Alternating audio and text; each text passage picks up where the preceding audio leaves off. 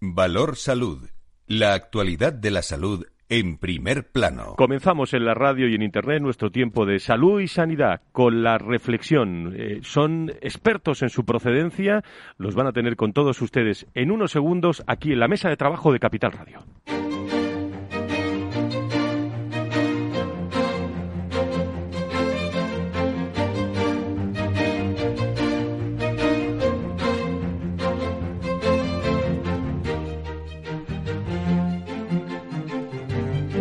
Valor Salud es un espacio de actualidad de la salud con todos sus protagonistas, personas y empresas. Con Francisco García Cabello.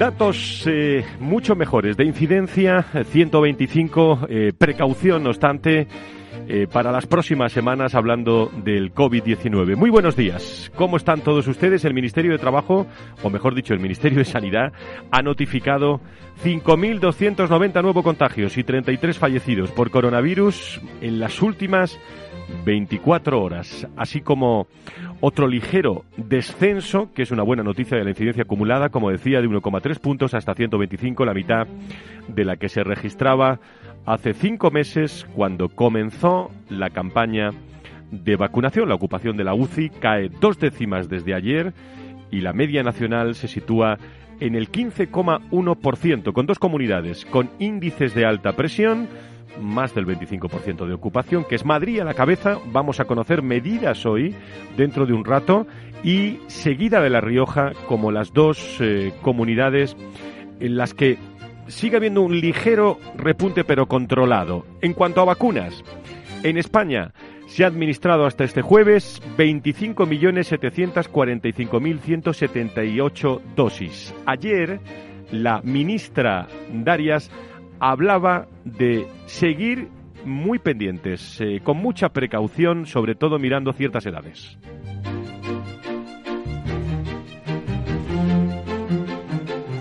No tenemos esos cortes preparados, pero en España eh, se han administrado, como digo, esos 25, 745, 177 dosis, dosis de las vacunas contra el coronavirus en Pfizer, Moderna, AstraZeneca y Janssen, el 94,6% de las distribuidas entre las comunidades autónomas, que asciende a 27.000 a 27.210.560 unidades. Los datos del departamento dirigido por Carolina Darias indican que en ese periodo se han recibido en España 17.966.000 dosis. Ya saben, eh, la problemática en las últimas semanas con AstraZeneca había que firmar un consentimiento y muchas personas que se han vacunado esta semana de esa segunda dosis de AstraZeneca y curiosamente en las últimas semanas hay muchos informes ¿eh? de AstraZeneca eh, hablando de, trombos y tal que han salido del propio del propio ministerio. Bueno, son las cosas que, que ocurren respecto a esta vacuna.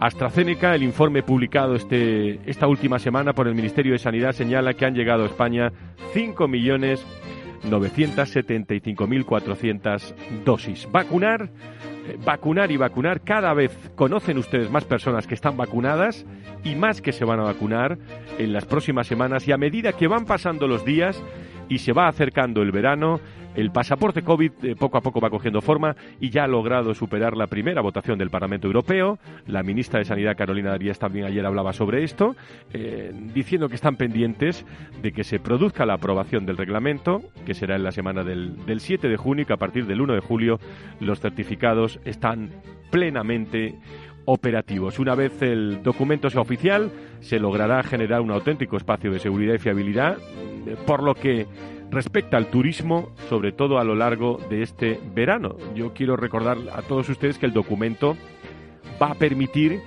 a su portador, es decir, a usted si se lo saca pues eh, a primeros de, julio, no tener que realizar cuarentenas al viajar por la Unión Europea si puede verificar que ha recibido la vacuna. Va a tener toda una ficha en, eh, en, su app eh, pues para dar a conocer toda la información de su historial sobre el coronavirus lo escucharon, ¿eh? Y es noticia. Eh, independientemente de otras cosas que ya conocen del director del Gabinete de Presidencia, Pedro Sánchez, Iván Redondo, que presentaba en las últimas horas en el Congreso el informe de Seguridad Nacional, un apunte respecto a lo que más a salud le puede afectar. España se sitúa eh, ante el riesgo de epidemias y pandemias a la cabeza de las amenazas para España durante los próximos eh, tres años. Hoy vamos a conocer aquí, dentro de unos instantes, el informe de percepción de la sanidad. Nos lo va a contar la propia directora general del IDIS, Marta Villanueva, que estará con nosotros en directo. Y nos vamos a ir eh, directamente a Salamanca a conocer ese Congreso de Hospitales que se está celebrando con muchísima información y en un momento de, muchísima actualidad. También hoy nos visitan desde AON, nos visitan también expertos eh, con tertulia final con Antonio Burgueño y Nacho Nieto. No se pierdan distintos rincones del mundo de la salud y la sanidad si se quedan con nosotros.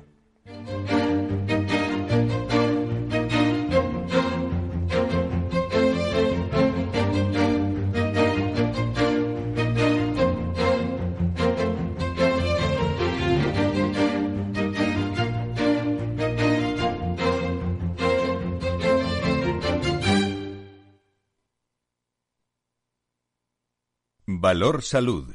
La actualidad de la salud en primer plano. Vamos a entrar directamente en tertulia, con la tertulia de la mañana de la economía y la salud, de todos los eh, viernes. Creo que tenemos en línea a Carlos Rus, el presidente de la patronal de la sanidad privada en España. Don Carlos, muy buenos días, bienvenido.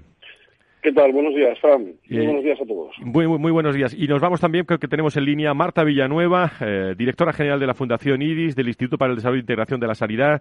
Querida Marta, ¿cómo estás? Muy buenos días, bienvenida. Buenos días, Fran. Encantada de estar con vosotros. Buenos días a todos los oyentes de Valor Salud y a Carlos Rus. Buenos días también. Bueno, estáis en, lugares diferentes. Os podéis saludar si queréis, ¿eh? pero estáis en lugares. Sí, buenos días, Marta.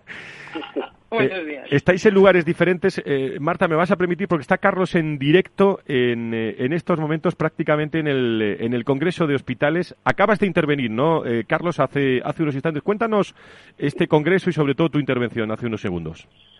Bueno, mira, yo creo que es un congreso que es especialmente relevante porque es la única organización que existe a nivel de España donde están presentes servicios públicos de salud eh, instituciones privadas, también de ámbito sanitario, y donde se intenta poner en común, pues, eh, por ejemplo, en la mesa en la que nosotros hemos participado y que al final engloba un poquito la finalidad de, estas jornadas, es hablar de la solvencia del sistema, de cuáles son los principales retos que teníamos antes del COVID, qué impacto ha tenido el COVID, qué nos suma a, esos retos y cuáles son las soluciones.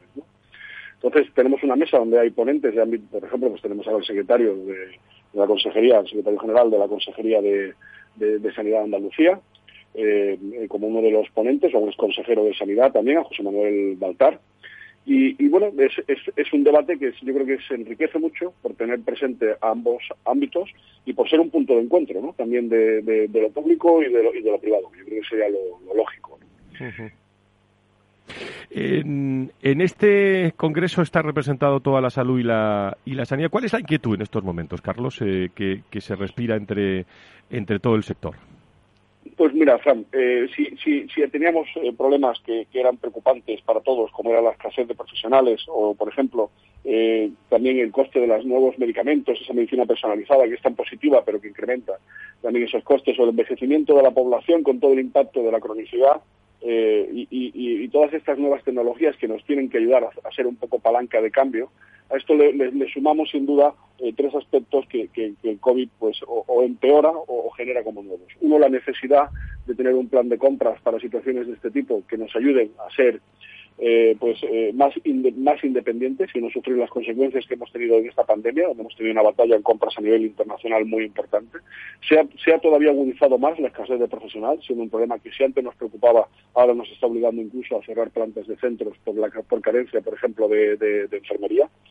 Y, y, por supuesto, eh, planes, planes de información, invertir en salud pública, se invertía mucho más fácilmente a lo mejor en una, en una máquina, una resonancia, pues porque era, era era, podemos decir, a lo mejor más visual o más atractivo y está claro que los sistemas de información y la apuesta por la salud pública tienen que estar ya en la agenda política. Marta, eh, ayer eh, presentabais unos datos eh, interesantísimos, la encuesta de percepción de la sanidad en España, en la que, bueno, hay muchos datos, pero de nuevo vuelve a salir la importancia de la colaboración público-privada, ¿no? Sí, sin duda, Fran. Eh, mira, hemos eh, consultado a 5.400 personas de toda España, de las cuales el 69% solo tiene eh, cobertura pública y el resto, el 31 restante, tiene ambas coberturas. La percepción clarísima de, la población española, de, nuestros oyentes, es que el 71% piensa que la sanidad en España no está adecuadamente financiada. Tenemos muchísimos retos, como comentaba Carlos en este momento, y tenemos que, reordenar bueno, toda esa estructura para esa medicina de precisión, para estar preparados para em, dar respuesta ante situaciones tan críticas como la que hemos vivido, teniendo en cuenta que, que lo importante es que estamos en una era de pandemias ¿no? y que tenemos que estar preparadas para esta visión. La sanidad privada se posiciona, Fran, en una valoración de un 6,67, teniendo en cuenta lo que os comentaba antes. A esta encuesta ha respondido un 69% de la población que no la usa, que no tiene la cobertura privada y aún así ha sacado esta alta valoración. Yo creo que el momento de la pandemia eh, ha dado esta oportunidad a nivel nacional de, entender que los recursos eh, tienen que compartirse, que si la sanidad privada es parte del sistema y es parte de la sanidad de los españoles, tiene que usarse indistintamente desde un diseño de colaboración permanente. Entonces, la sociedad española es lo que quiere, la sociedad española quiere colaboración, la sanidad española quiere una sanidad única y lo que quieren realmente es que les curen. A partir de ahí, la titularidad de la sanidad que hay detrás que se usa en términos de eficiencia, pero desde el punto de vista de la colaboración.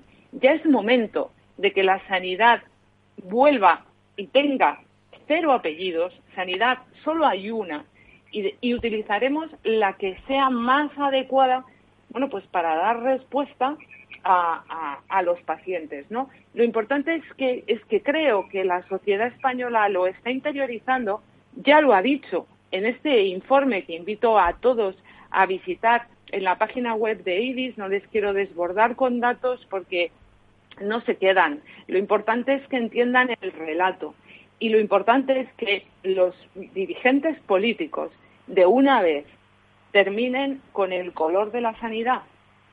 Da igual la ideología, da igual los intereses políticos, lo que tenemos es que arrimar el hombro y conceptuar la sanidad desde una estrategia y un diseño de colaboración. Carlos, algo que, añadir también con este con esta encuesta de percepción que, nos ha resumido Marta y que evidentemente me imagino Marta que en la página web de bueno en, muchos medios pero en la página web de, IDIS tenéis todos los datos eh, para consultar. Exactamente, pues ahí, se puede ver todo. Sí, adelante, adelante Carlos.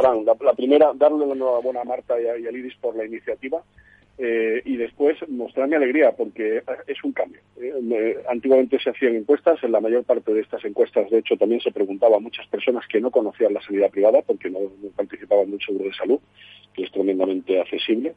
Y, ahora, sin embargo, con un porcentaje también muy alto de personas que no conocen, pues ha cambiado esa percepción. ¿no? Yo creo que iniciativas, por ejemplo, como la que se ha hecho en Canarias, donde se ha vacunado a casi 30.000 personas de forma absolutamente gratuita, nuestra puesta a disposición total, el que nos vean eh, y vean a nuestros profesionales y sepan que muchos de ellos trabajan en lo público y en lo privado, que no hay apellidos, que no, que lo que el paciente quiera al final es recibir una buena asistencia y son valores pues que, que, que, yo creo que se han sabido poner por parte de los profesionales y de nuestros centros en valor y que lo que hay que hacer es consolidarlo. Eh, hay que seguir, hay que seguir esta línea eh, de colaboración, de disponibilidad y, ahí está nuestro nuestro futuro.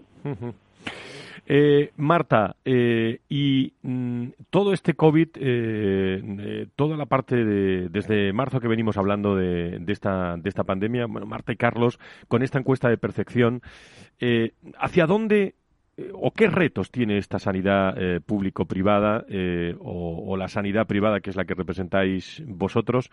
Y, y, cómo podemos aprender más para hacer una sanidad mucho más cohesionada en nuestro, en nuestro país, Marta?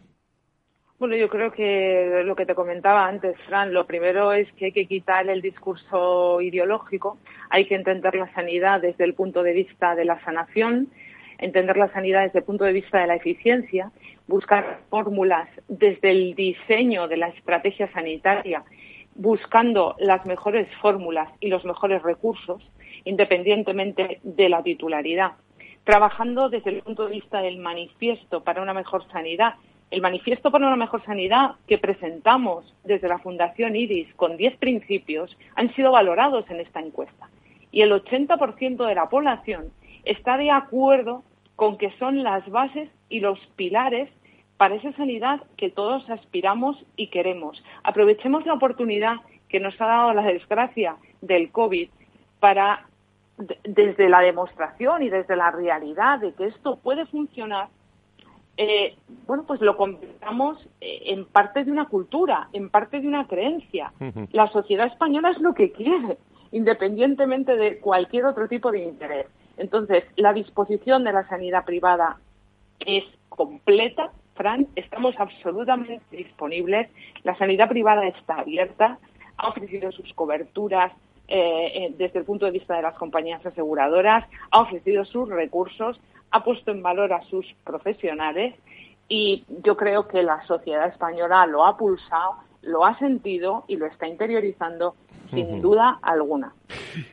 quería que escucharais para acabar, ¿eh? y os dejo ya eh, que tenéis eh, por una reuniones y está Carlos en el, en el Congreso en, también para reflexionar e intervenir. esto decía Darías porque el objetivo que es vacunar, vacunar y vacunar, ella hablaba así los, en, en las últimas horas en estos términos. Aquí no se trata de elegir, hay que dejarlo bien claro porque en la estrategia no se permite la elección. Es un caso excepcional, muy bien fundamentado por el Comité de Bioética, que ante el rechazo de la situación epidemiológica no se quede sin ninguna dosis y puedan optar entonces a esta segunda AstraZeneca. Bueno, es una noticia también en, las últimas horas. ¿Alguna opinión sobre esto, Carlos eh, y Marta? Pues mira, yo más que una opinión te voy a dar una cifra. Eh, haciendo un cálculo muy, muy, muy sencillo y utilizando solo un tercio de nuestro personal de enfermería, la sanidad privada podría, podría aportar 150.000 vacunados a la hora. Eh, y, ahora que hay volumen de vacunas, eh, todavía nos resulta un poco incomprensible, Frank, que no se tenga en cuenta a la, a la privada. Eh, y, yo creo que ese sería el, principal mensaje, que solamente en Andalucía o, en Madrid o en Canarias se esté contando con un recurso que, que, está disponible y donde no estamos buscando ni siquiera un beneficio económico. Marta pues no puedo estar más de acuerdo y refrendar el mensaje de Carlos, queremos vacunar, pues hagámoslo efectivo. Hay recursos, hay personal, hay entorno, hay disposición sin ningún tipo de contraprestación y yo creo que es momento de acelerarlo y utilizar todos los recursos disponibles porque evidentemente la vacuna está siendo la clave para el éxito y para salir de esta situación catastrófica que hemos vivido.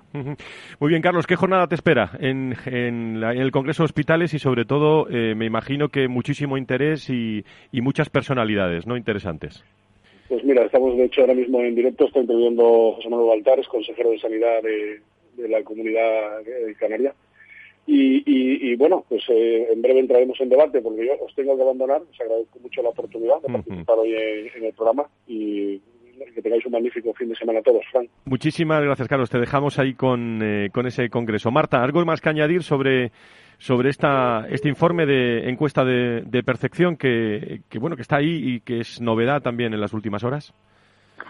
Pues que desde la Fundación IRIS, eh, le digo a los oyentes, a la población española, seguiremos defendiendo este posicionamiento pensando en ellos, en todos nosotros, en los que hemos contestado a la encuesta de la Fundación IRIS, que hemos entendido su percepción, que hemos entendido su pulso y que trabajaremos desde el punto de vista de ser un altavoz de divulgación para que todas nuestras propuestas no caigan en saco roto por inacción política. Lo seguiremos defendiendo, lo seguiremos trabajando y, y que estaremos ahí arrimando el hombro y colaboración y suma, sin duda.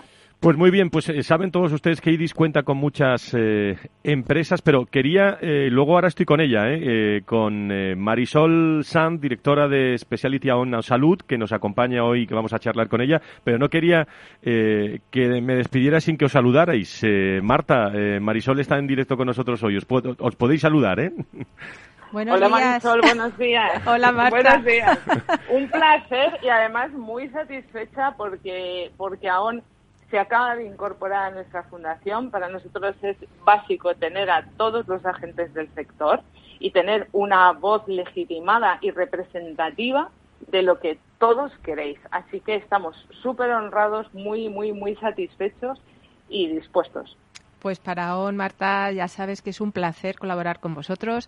Siempre hemos tenido vuestros informes como referencia para, eh, la visualización que tenemos de la salud y ahora poder participar directamente con vosotros es un auténtico privilegio. Así que encantada de saludarte hoy y te deseo, pues bueno, pues que sigáis cosechando la misma suerte que hasta ahora y que sigáis con esos informes, esa innovación eh, desde la Fundación IDIS. Vamos a hablar pues con vamos a hablar con Marisol muchos temas de bienestar. Marta Villanueva, directora general del IDIS. Muchísimas gracias. Cuídense mucho, cuídate mucho y muy buena semana, ¿eh? Gracias a ti, feliz fin de semana a todos. Muchísimas gracias. Bueno, Marisol, ahora te presento como Dios manda cuando, cuando entremos en la tertulia, pero me parecía que eh, en el tono de este programa era muy interesante. Bueno, yo creo que has escuchado a los dos. Eh, temas claves ¿eh? en la salud, esa colaboración público-privada, ¿no? Es un tema clave que está encima de la mesa, que creo que desgraciadamente por la crisis hemos tenido la oportunidad de ver cómo pueden funcionar las dos sanidades y creo que esto se debería mantener, se debería de potenciar. Los informes IDIS ya muestran la colaboración en distintas áreas geográficas y creo que han dicho mensajes como colaboración y también me he quedado con un mensaje de Carlos Ruz de la claridad en las comunicaciones. Creo que es muy importante. Pues enseguida estamos charlando en directo con Marisol eh, directora Speciality on Salud, y sobre todo de un informe que hemos sacado muchas conclusiones, el informe global de bienestar a un 2021 que da en el corazón de la actualidad de muchas empresas, de muchos directivos de recursos humanos, de la salud, de lo que de lo que viene y de lo que ya hay. Enseguida estamos contigo. Muchísimas gracias a todos ustedes por estar. Eh, una pausa, volvemos en unos segundos.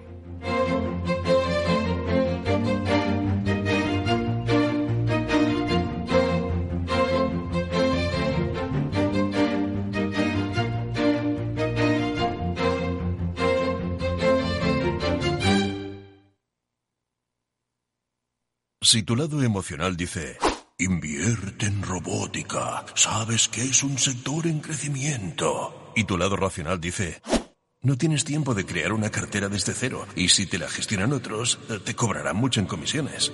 En Renta 4 Banco te lo ponemos fácil. Con el nuevo servicio de gestión óptima, contrata nuestras carteras temáticas 100% online, con una comisión de gestión de solo 0,25%. Entra en r4.com o en cualquiera de nuestras oficinas y descubre todas nuestras carteras. Tu lado emocional y racional por fin se unen. Renta 4 Banco, tu banco especialista en inversión.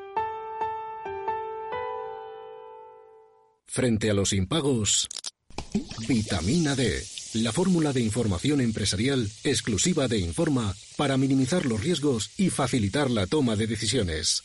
Descubre Data Powered by Informa, la solución perfecta para tu negocio. Consulta al especialista en informa.es.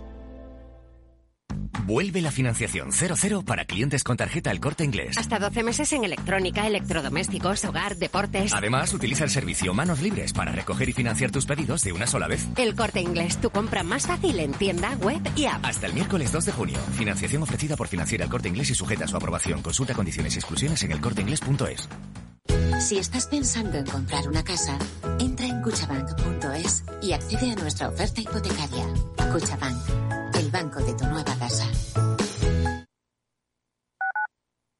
Escuchas Capital Radio, Madrid 105.7, la radio de los líderes.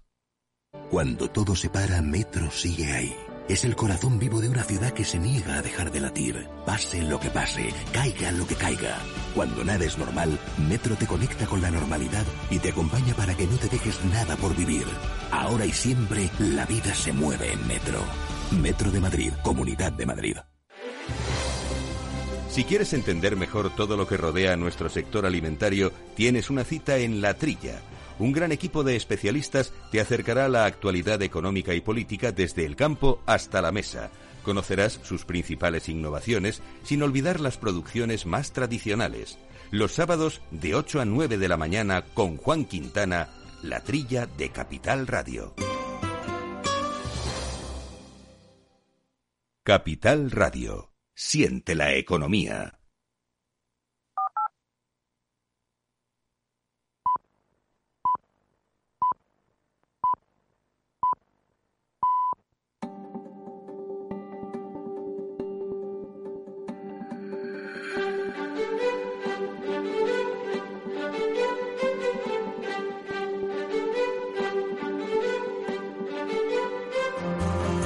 Valor Salud es un espacio de actualidad de la salud con todos sus protagonistas, personas y empresas.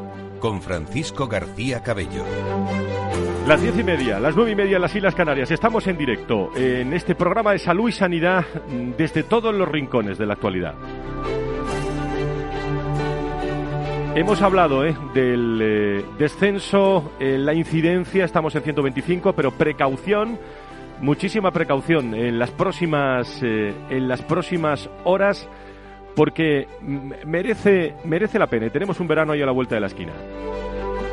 Ay, quiero eh, mandar un saludo y, un abrazo muy fuerte al presidente de la Junta de Andalucía, Juanma Moreno, que ayer eh, daba positivo por la tarde y lo, lo comunicaba así, lo recordamos.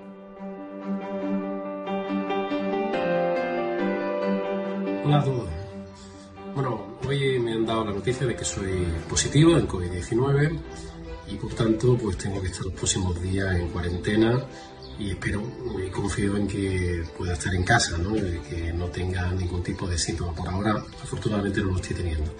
Seguiré con mi tarea institucional por teléfono, a través de videoconferencia, presidiendo el próximo Consejo de Gobierno, el próximo martes, y por supuesto el comité de alerta, el comité de expertos que tenemos la semana que viene. ¿no? Pero bueno, yo quiero mandaros el vídeo más que nada, daros las gracias a los, muchos que estáis preocupados y que me mandáis mensajes de ánimo, lo agradezco muchísimo. Pero sobre todo lo que quiero trasladaros es un mensaje de prudencia. Yo he pasado 15 meses desde que llegó la pandemia al frente del gobierno de Andalucía. He visitado más de 30 centros sanitarios, he tenido cientos de reuniones. Y ahora que me iba a vacunar la semana que viene, pues justamente me infectaron. ¿Qué significa eso? Que no podemos bajar la guardia en ningún momento. Ahora, como está cerca la vacuna, pues todos nos estamos relajando. Y ahora precisamente es cuando somos más vulnerables. Por tanto, a todos os pido muchísima prudencia. El virus sigue y sigue contagiando, como me ha pasado a mí. Y por tanto, mucha prudencia, muchísima, muchísima prudencia, muchísimo cuidado, porque esto lo vamos a superar pero todavía nos queda desgraciadamente un tiempo por delante y, siempre es difícil. Así que nada, muchas gracias a todos y espero que, no tengáis que pasar por contagiaros, que lo evitéis, que no es grato. Su, su, mensaje, el presidente de la Junta de Andalucía, Juanma Moreno, en Twitter eh, en las últimas horas, y lo he puesto por lo simbólico también de eh, que se iba a vacunar, ¿eh? Se iba a vacunar la semana la semana que viene. Y, después de tantos meses pues eh, trotando y tratando a, muchas personas pues llega el eh, llega el virus eh, en estos en estos momentos. Así que muchísima precaución a todos ustedes en estos momentos aunque vayamos muchísimo mejor y conozcamos a muchas personas y nos estén vacunando a, a todos. 10 y 33 9 y 33 en las Islas Canarias Valor Salud desde la actualidad. La salud al alza. Marisol Sanz, como acabo de presentar, la directora de Speciality y sobre todo la especialista en en, materia de bienestar. He charlado con ella en distintos eventos, distintas ciudades, distintos entornos eh, y me apetecía muchísimo hablar con ella hoy en un momento en el que el bienestar, eh, Marisol, eh, la salud y el bienestar pues yo creo que está, eh, no es que se hable más que nunca, es que es una de las claves más importantes para las personas y para las empresas, ¿no? Efectivamente. Buenos días a todos. Eh, mm, esta pandemia nos ha traído muchas cosas malas, pero también nos ha traído cosas que han significado oportunidad. Y es verdad que lo que ha puesto encima de la mesa es la importancia de la salud y lo que ha hecho ha sido ponerla en valor también en las empresas. Donde ha impactado realmente el coronavirus ha sido en las personas, eh, en los empleados de las empresas. Y esto ha hecho que la empresa ya lo tenía en mente, lo venía haciendo, pero todavía más ha reforzado el mensaje de poner al empleado en el centro y de unir lo que es el bienestar del empleado con lo que es el bienestar de la empresa, el bienestar de los resultados, con la productividad de, la empresa. Por lo tanto, vamos a quedarnos con lo positivo, que lo negativo siempre está ahí, y vamos a, ver qué puntos nos ha traído eh, para analizar, para estudiar y para reforzar. Hemos echado un vistazo eh, y tenemos encima de la mesa el informe global de bienestar AON 2021. Eh, es un completo eh, estudio, 1.648 empresas de 41 países en 25 idiomas. Algunos datos, el 82% de las organizaciones a nivel mundial cree que el bienestar es importante y una prioridad para la empresa. Mejorar el bienestar individual y organizacional tiene un impacto directo en los resultados comerciales. El 87% de las empresas cuenta con iniciativas de bienestar. El 42% de los empleadores hablan del compromiso eh, barra interés, si quieren, de los empleados eh, como desafío. Y siguen tocando, Marisol, un aspecto que, que roza también el tema de la salud mental, que es la ansiedad, el agotamiento y el estrés que han sido denominadores comunes y siguen siendo, ¿no? Efectivamente. Eh, de la noche a la mañana eh, nos vimos abocados a cambiar nuestra rutina, a cambiar nuestra forma de vida. Y siempre hemos asociado el bienestar a, básicamente a la salud física. Nos encontramos bien, no tenemos dolores y eso es que me encuentro bien, me encuentro el bienestar. Pero todos estos pilares eh, fueron, digamos, eh, movidos por el coronavirus. De pronto estábamos en casa, tanto en AON siempre hablamos del bienestar en cinco pilares. Hablamos del pilar físico, hablamos del pilar emocional, hablamos también del pilar social, el pilar profesional y uno que a veces es un poquito más olvidado, que es el pilar financiero.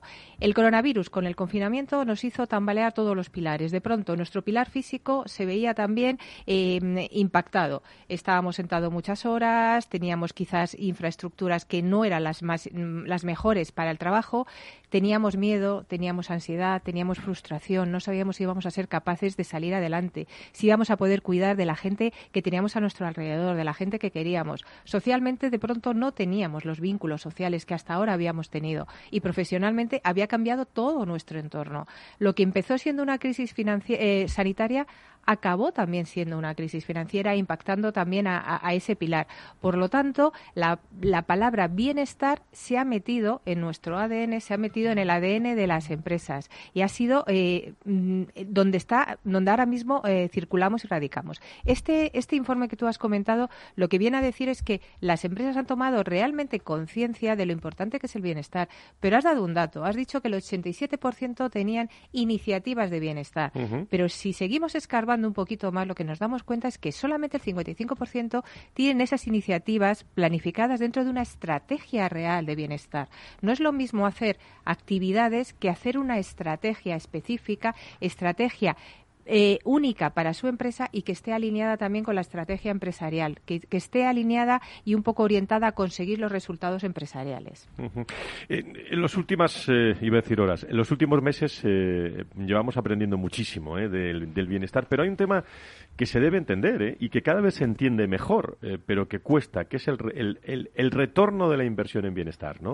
Aquí el 44% de los empleadores en esta encuesta vuestra tiene problemas para comprender cómo valorar ese retorno de la inversión en bienestar. Yo creo que esto se está eh, está descendiendo este, este porcentaje porque eh, es evidente las organizaciones a simple vista y por dentro. ¿eh? Eh, toda la razón, eh, Fran. Em, el retorno mm, es siempre difícil de medir si no se sabe, si no se tiene, como te decía, una estrategia. Eh, la estrategia lo que compone es que primero tengo que evaluar los datos de cada empresa. yo, por ser médico, quizá todo me lo llevo siempre al tema, pues al tema médico, ¿no? creo que esto es como realizar un diagnóstico de una enfermedad. En cualquier empresa lo que tengo que ver es qué está pasando, qué datos tengo de la empresa. Tengo que pedir información. Una vez que tengo la información, la reviso, hago un diagnóstico y pongo un tratamiento. Y los médicos, después que ponemos un tratamiento, evaluamos cómo ha ido ese tratamiento. Aquí, para poder realizar un retorno adecuado, lo que tengo que poner son unas medidas y poner unos indicadores que me permitan medir el éxito de esas medidas. Éxito tanto en conceptos como en salud, mejora de el bienestar, como el retorno económico. Pero para ello necesito saber de dónde parto, qué medidas voy a poner y cómo voy a medir cada una de esas, de esas medidas.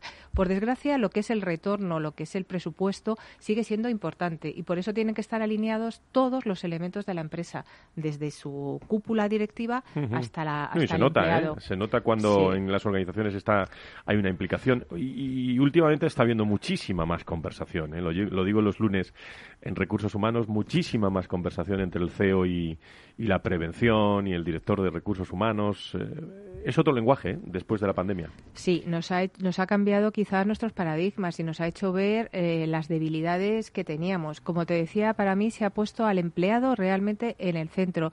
Pero fíjate, también hay otro tema que has, que has saltado ahora mismo. Hasta ahora, como te decía, hablábamos mucho de la parte física, pero nos olvidábamos de la parte mental. Había cierto reparo, cierto tabú a poner encima de la mesa lo que era nuestro bienestar mental a partir de la pandemia todos lo hemos sentido, todos hemos tenido ese miedo, esa inseguridad y a partir de este momento se habla mucho más abiertamente en las organizaciones de lo que es salud mental. Se empieza a pensar en iniciativas para controlarlo y para detectarlo precozmente. Se ha perdido un poco ese miedo, con lo cual yo que soy positiva me quedo también con ese, ese punto. Nunca he visto más cerca, ¿eh? eh Marisol, tú que conoces los dos ámbitos muy bien eh, y eres médico y conoces recursos humanos, nunca he visto tan cerca ¿eh? eh a recursos humanos y salud. Nunca, jamás. Es verdad que siempre se han tomado medidas para el cuidado, el bienestar, la felicidad, el engagement de los empleados, pero ahora mismo creo que hay una sintonía entre el bienestar del empleado y el bienestar de la empresa y la productividad. Con Marisol Sang, especialista en AON eh, Salud, conoce los dos terrenos muy bien, eh, se queda con nosotros en tertulia para seguir charlando con más invitados que nos esperan. La salud al alza. Valor Salud. Tenemos que hablar de innovación. EIT Health, el principal órgano europeo de innovación en salud, ha renovado su junta directiva en la asamblea de las últimas eh, semanas. Recuerdo eh, que estamos eh, hablando de una comunidad amplia y vibrante ¿eh? de, innovadores en salud, líderes en el mundo que cuentan con el apoyo de la Unión Europea trabajando más allá de, nuestras fronteras, una red que conecta a aproximadamente 150 organizaciones asociadas de clase mundial, así como también a emprendedores, empresas emergentes, pymes, eh, investigación, educación, en fin, muchísimas personas. Creo que tenemos a Francés Iglesias, que es su eh, nuevo presidente y actual adjunto a la dirección del Instituto Catalán de, Salud. Eh, señor Iglesias, muy buenos días, bienvenido. Muy buenos días, Fran. Muchas gracias por la invitación. Muchísimas gracias. Bueno, ¿con qué retos afronta esta presidencia en un momento en el que habrá algo más importante que la innovación en salud? Eh, precisamente ese es el principal reto, es decir, oyendo la intervención anterior, acabamos de, o estamos eh, intentando normalizar una situación que ha sido la pandemia, por un lado. Esto ha reforzado también la sensibilidad y la necesidad de profundizar y transformar el sistema de salud en función de nuevos retos a nivel de innovación y emprendimiento, ¿no? Eh, creo que este es un gran momento y, y no puede ser de ninguna otra de las maneras, tiene que estar como un agente relevante y en el caso español, en el modo español, pues muy visible en el ámbito europeo en ese desarrollo. ¿Cómo se percibe desde España, tenéis oficina central en Múnich también, cómo se percibe desde un ámbito internacional el momento que está viviendo la salud, su innovación, la tecnología? ¿Cuál es su percepción, eh, presidente? sí, sí, la percepción eh, es de transformación. Evidentemente eh, vamos hacia un modelo eh, en que se va a hacer una reflexión tanto nacional, estatal, por cada uno de los países, como también por todos los miembros de la Unión Europea, sobre transformar el sistema de salud, innovar en el proceso, centralizarlo más en el paciente, en el resultado, en el valor, e intentar en ese sentido incorporar las mejores tecnologías eh, a nivel de investigación, innovación, transformación digital este es el momento precisamente. por eso también, tanto a nivel europeo como a nivel estatal, se van a incrementar fondos para ese desarrollo, para esa transformación. ¿Qué compañeros de, de viaje, eh, yo me lo sé, pero quería que, hiciera un recorrido, qué compañeros de viaje eh, tiene el nuevo, el nuevo presidente de Leite Health eh, como órgano europeo de innovación en, en salud, eh, francés? Pues, pues cuento con el lujo, la satisfacción y el honor de compartir Junta de Gobierno con Marta Sagarra, que es vicerrectora de Emprendimiento, Innovación y Transferencia de la Universidad de Barcelona, que será vicepresidenta, José Luis Falcó, CEO de Genesis Biomed, que ocupará el cargo de secretario, y como vocales, Jaume Rivera, que es profesor de IES Business School, Ana Carriazo, que es consejera técnica de Relaciones Institucionales en la Consejería de Salud y Familias de la Junta de Andalucía y representa a SAS, y Elena Torrente, subdirectora de Desarrollo de Salud en DKV, Salud y Bienestar. Como ves, es una estructura que es holística en cuanto al representativo de nuestro partenariado, paritaria eh, en cuanto a género, pero paritaria también en muchas de las líneas de, trabajo, ¿no? en el sentido que estamos representando todos los agentes, todas las sensibilidades y todo aquello que conjuntamente desde Ethic Spain puede contribuir a desarrollar proyectos realmente potentes, altamente competitivos y transferibles hacia la sociedad, hacia la ciudadanía en términos de mejora de salud. Muy bien, pues queríamos eh, resaltar, bueno, hoy nos acompaña la doctora San, no sé, doctora, si, si sobre innovación eh, o tiene alguna duda, alguna, bueno, les presento, ya se conocen los dos, ¿eh? aquí a través de la radio. ¿eh? Hola, buenos días, Francesc. Encantado, igualmente.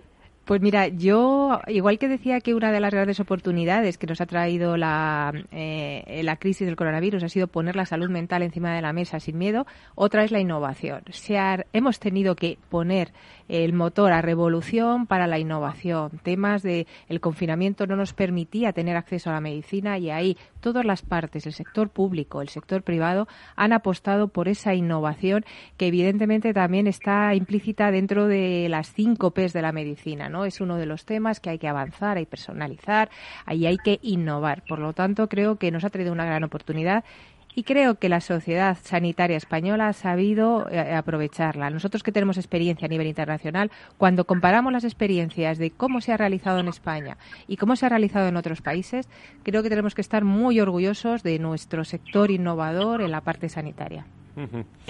Eh, comparto esa opinión, decir que también desde de Health Spain eh, AT Health Spain es uno de los miembros, uno de los hubs más activos entre los diferentes hubs que hay en, el ámbito europeo y con un gran reconocimiento y visibilidad eh, desde el punto de vista de los proyectos competitivos en los que nos hemos presentado con un elevado éxito. Eso quiere decir que el ecosistema innovador español tiene alta capacidad Evidentemente, yo creo que esto va a ser un reto hacia adelante, eh, tanto desde el incremento y con un otro concepto que creo que hay que incorporar, la integración entre los agentes. Es decir, seremos más fuertes si no trabajamos en silos y si la innovación es transversal e incorpora la colaboración público-privada en todos los procesos eh, que nos planteemos como retos. Muy bien, eh, pues eh, Francés Iglesias, te queríamos tener aquí para reflexionar sobre bueno, tu nuevo rol como IT Health eh, y también como, como presidente desde tu cargo de adjunto a la dirección del Instituto Catalá de Salud y, y, agradecerte también tu presencia y un abrazo a todos los miembros de, de esta asociación en las que tenemos que estar muy cercanos por, por la innovación y sobre todo eh, a disposición también del mundo de, de, la salud. Muchísimas gracias por estar con nosotros, Francés. Muy amables y agradecidos y siempre a vuestra disposición.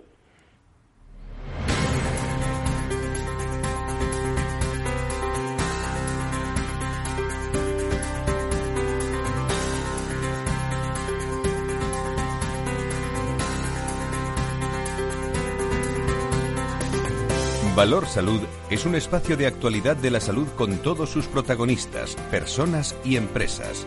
Con Francisco García Cabello. Mucho contenido, con agradecimiento especial a todos los asesores que, que nos van, eh, bueno, pues reflexionando toda la semana con nosotros para ver qué temas son, porque hay muchos, ¿eh? se pueden ustedes imaginar. Abrimos tertulia final con Nacho Nietos, consejero de salud de La Rioja y experto en políticas sanitarias, y Antonio Burgueño, director del proyecto Venturi, que deben estar ya al otro lado de, del hilo telefónico, no, de Zoom, ¿eh? porque estamos en Zoom. Eh, querido Nacho, Antonio, muy buenos días a los dos. Buenos días, buenos días, eh, Fran, buenos días, Antonio. Buenos días, eh, Nacho, y buenos días, Fran, y a todos. Muchísimas gracias. Os está escuchando también la doctora Sanz, eh, desde aún se queda con nosotros en la, en la tertulia, y va a estar con nosotros también un, un ratito. Bueno, es un placer seguirla escuchando, que la estamos escuchando y me gusta mucho. muy bien. Buenos días a todos. Buenos días. algo que queráis que no se haya dicho ya, en, Nacho, Antonio, durante, durante esta mañana. Es, es difícil y mira que hay cosas, ¿eh? pero, pero bueno, eh, yo como a, mí que me encantaría que me encantaría poder poder eh, eh, hablar de otros temas y de otros asuntos, pero creo que es inevitable en este momento hablar de, alguna cuestión de las vacunas, que por cierto, lo bien que, está yendo la cosa y bueno, algo tendrá que ver la vacuna, ¿no? Pero este, esta locura a la que nos está, a la que nos están sometiendo con esa segunda vacuna de, de, AstraZeneca, eh, de AstraZeneca, esa segunda dosis para los que la primera la tuvieron de AstraZeneca en función de la edad y que se está convirtiendo en algo difícil de, de entender y posiblemente eh, sea una de esas de esas eh, nubes de humo que nos ponen delante para no ver otras cosas. Yo empiezo a pensar que algo tiene que ver todo esto, que lo hemos visto ya unas cuantas veces en los últimos meses y desgraciadamente hablando de todo esto para que eh, el, foco lo saquemos de su sitio o que nos estén contando y que nos hagan poner la atención en una cuestión cuando eh, realmente la importancia debe estar en otra para que no nos demos cuenta. Eh, igual es un poco complicado, retorcido, pero yo creo que algo de eso, desgraciadamente, hay si podemos eh, profundizarlo, hacerlo o dejarlo ahí, ¿qué más da? Antonio. Pues, pues en la línea de las vacunas, eh, pues me, me, gusta de vez en cuando tener razón. Lo digo porque, porque esta semana me puse muy radical con lo del consentimiento y no sabía para nada y, en el diario médico han publicado un titular muy contundente. Ni uno ni dos consentimientos en vacunas librarían a sanidad de una posible responsabilidad. No la va a librar porque el consentimiento no está haciendo un proceso adecuado. Aparte de que se está. Porque la firma del consentimiento es la consecuencia de un acto de información. Por lo tanto, la firma por sí misma no sirve absolutamente para nada. Entonces, bueno, y eh, eso es línea. Y, y se ha estado hablando de tecnología y salud muy importante cómo la, tecnología nos ayuda a la salud. Eh, y, en esa línea, pues también eh, hemos comentado estos días, Fran, el, doctor Sanz, no la doctora Sanz, el doctor Sanz, Sí, señor. Este buen amigo, buen amigo. Eh, Trauma, Traumadrid, que es una de sus iniciativas, de las muchas que tiene, siempre muy buenas, porque es un gran profesional. No, y gran actividad desde el Hospital de Torrejón, que mandamos un saludo. Dentro de, después del verano estaremos por allí. Pues, pues encantado de volver al que considero uno de mis hospitales, porque tengo eh, eh, he participado en la puesta en marcha, construcción y puesta en marcha dos. Torrejón es uno de ellos. El otro es Alcira, como bien se sabe. Bueno, él hablaba del síndrome TECNEC. El síndrome TECNEC cervicagia producida por la posición, lo leo porque no me lo sé de memoria, por la posición mantenida en flexión cervical debido a la constante uso del móvil u otro dispositivo. Es decir, que la tecnología sin duda viene a ayudarnos, sin duda viene a ayudar a la salud laboral y a todo tipo de salud, pero que debe ser bien utilizada para no tener un efecto rebote en otro tipo de cosas. ¿no?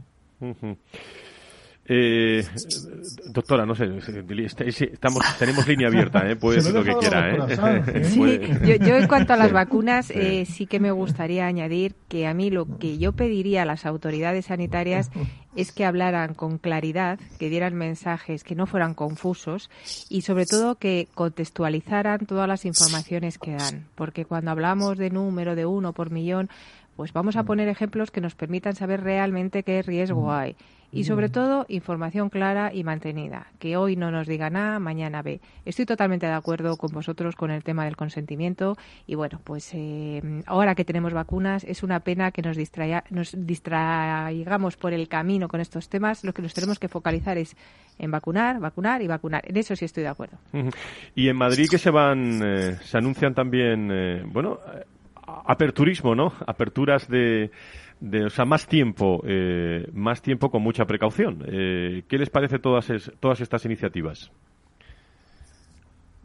Vamos a ver, eh, Fran, si nos encontramos en una situación donde la cuestión está en que el conjunto de la población tenga mejores condiciones y circunstancias para no contagiarse y para no contagiar y eso eh, lo, de alguna manera se está empezando a conseguir y los resultados son positivos, pues es lógico. Eh, eso va a ayudar a mejorar esa salud mental, va a mejorar, a, va a contribuir a mejorar nuestra salud social y, por supuesto, la salud personal de cada uno, que podamos eh, ir normalizándonos poco a poco en, en la vida en este en este sentido. A mí me parece bien. ¿Qué quieres que te diga? En todo caso, para, para eh, no decir más. De todas formas, eh, quería, yo quería indicar dos cuestiones. Una, que eh, estoy totalmente de acuerdo con la doctora Sam, que si hubiésemos tenido, incluso desde el principio, una información clara,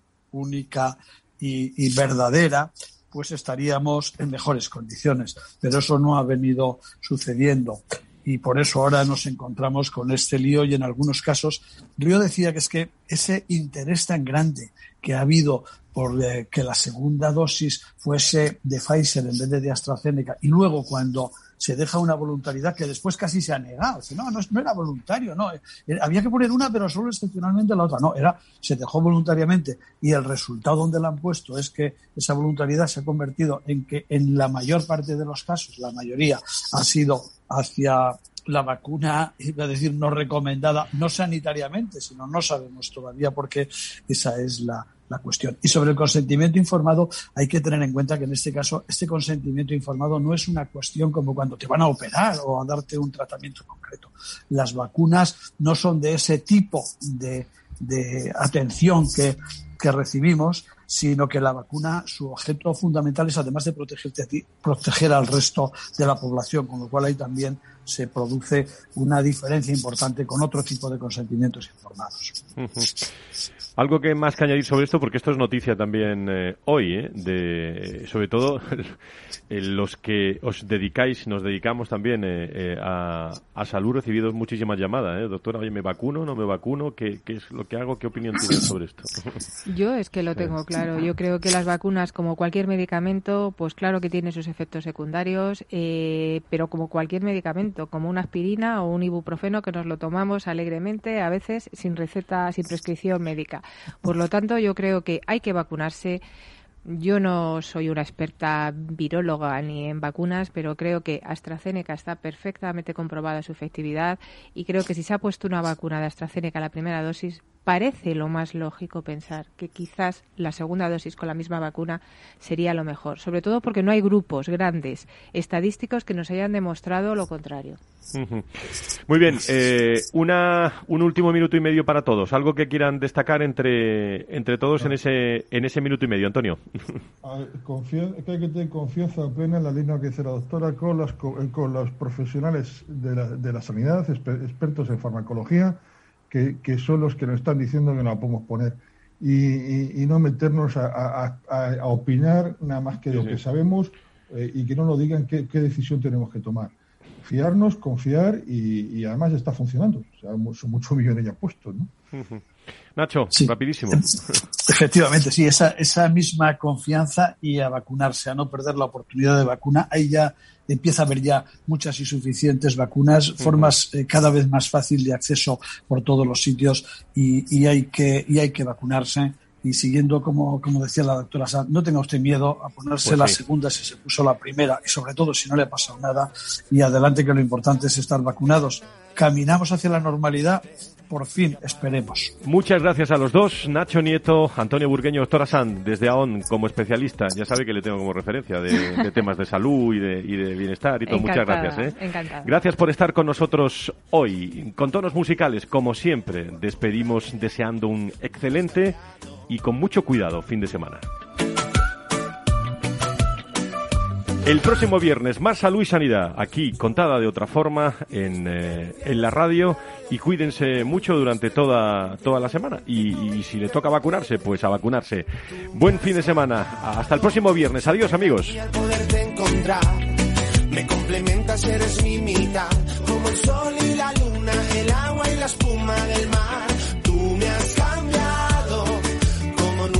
y. Valor Salud. La actualidad de la salud en primer plano todas las semanas con sus personas y empresas. En Capital Radio, con Francisco García Cabello. Tú me has cambiado. Tú me has cambiado.